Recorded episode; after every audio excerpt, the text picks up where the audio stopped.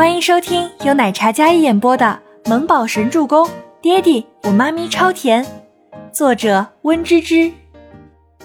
第七十七集。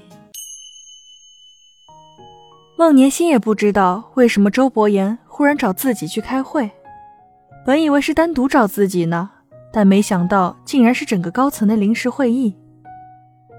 等到他从会议室出来的时候，已经是三个小时之后了。原本设计部的会议早就结束了。孟年星从外面走来设计部，刚想进总监办公室呢，忽然他脚步顿住了，然后往吴山童小组这边走来。是不是刚才还没有给你分配工作？孟年星高高在上的站在那里，宛如雪莲一样，一副纯洁无上的倨傲感，眼神看着倪清欢。总监，你去开会太久没回来，清欢没有工作，我就暂时给他安排了负责目前在赶的四景繁花系列的项目，让他协助我。我看他画的还挺好，不是主笔，只是负责助理设计师的部分画图，但是能满足我的要求，并且非常符合我的主题。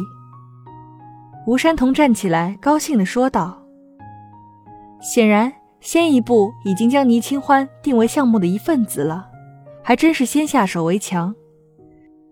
既然这么说了，那孟年星要是再将他的工作安排吩咐去做打杂，那就太不近人情了，这样不符合他温婉的气质形象，会更显得刁钻。孟年星那张精美的脸上显然有一抹不悦。倪清欢看着他，有些担忧，万一孟年星一个不开心。将气撒到吴山童身上，怪他自作主张就麻烦了。行吧，那就先这样安排，等我看结果，不要让我失望。孟年心说完，睨了一眼站在那里的倪清欢，他明明穿着地摊货，便宜的不能再便宜了，上不了档次，可看着那张清丽脱俗的小脸，肌肤白皙细腻，看得让人妒忌。明明已经是底下的平民，可还是一副出淤泥而不染的清冷模样，看的真让他恶心。没事儿，既然他还在设计部的一天，他就有的办法整他。既然已经多了一个帮手，那么明早将所有的设计稿全部交上来，我来审核。孟年星说完，然后优雅转身往自己办公室走去。吴山童虽然刚才有一些越矩了，但这一招先斩后奏也是起了效果。不过明早全部交上去画稿，吴山童脸上有一抹苍白。这结稿不是后天吗？吴山童感觉到了孟年星话里的针对意味，他低头看了一眼复杂的设计稿。山童姐，怎么了？是不是我连累你了？倪清欢见到吴山童脸色并不太好的样子，想必这个提前的时间过于提前了吧？没事儿，我们加油，可以完成的。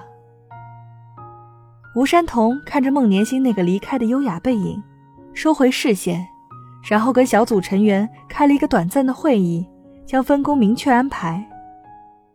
清欢，我看你实力不错。这个四景繁华系列是以各种鲜花为主题的高定系列，上面有许多花朵的绘画，这些都由你来负责，包括色彩也由你来负责。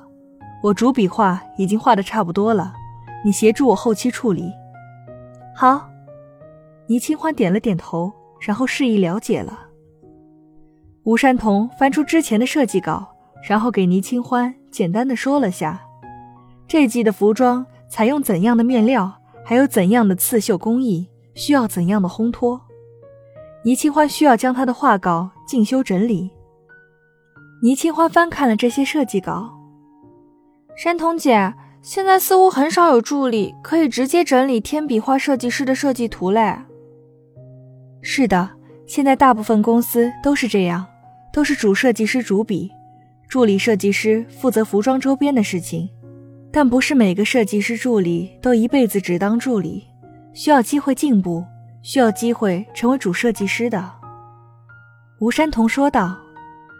倪清欢听了笑了笑，笑容甜美，带着几分明媚。你笑什么？都要大难临头了，这姑娘还笑？我笑呀，这是福祸相依。倪清欢压低声音，小声的跟吴山童说道。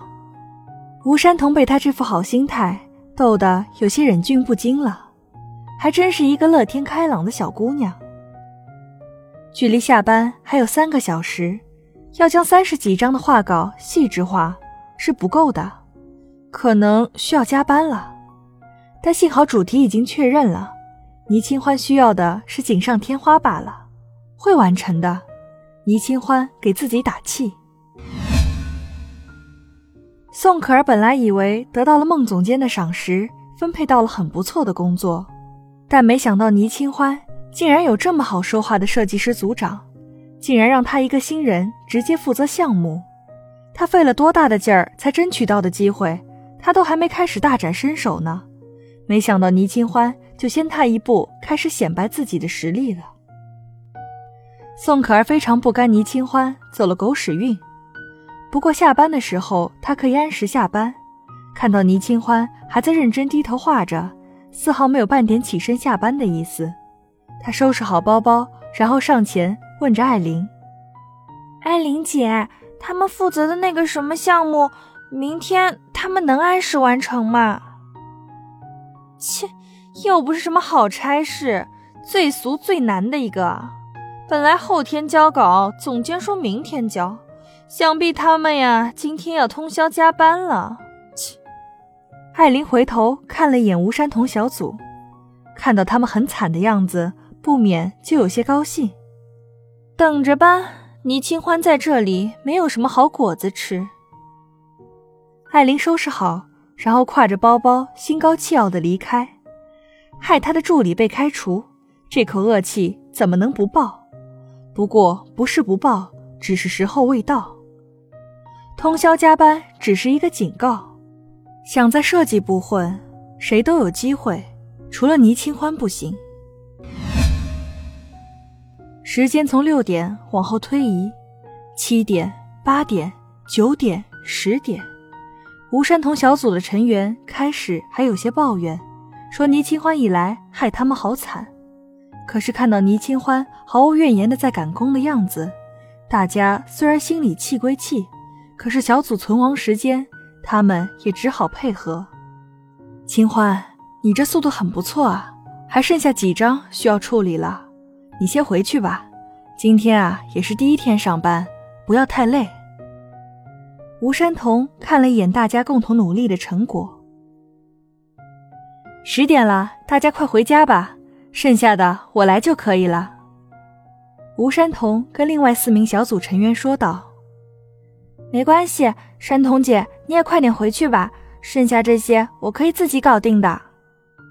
倪清欢体贴道：“毕竟是他给大家带来的麻烦。今天辛苦大家了，明天我请大家吃午饭。”倪清欢对小组的同事说道。大家似乎兴致不高的样子，气氛忽然就有些尴尬。吴山童出来帮倪清欢解围：“没事的。”我们都是一个组，以后都要互相照料的。你先回去吧，这些我可以搞定的。吴山童说完，然后自己手机响了起来。他接起一听，脸色大变：“什么？小宝怎么发烧了？严不严重啊？”倪清欢看着吴山童无比紧张的样子，想必是孩子的身体不舒服。她也是妈妈，很了解这样的情况。他也给小木宝打了个电话，幸亏全喜初已经到家了，他的心也就放了下来。清欢，我儿子感冒发烧了，需要去医院，我……你先回去吧，剩下的我来完成就好。